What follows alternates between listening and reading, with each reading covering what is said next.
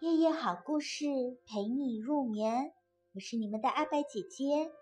今天要讲的故事依然来自《伊索寓言》，名字叫做《蔷薇与鸡冠花》。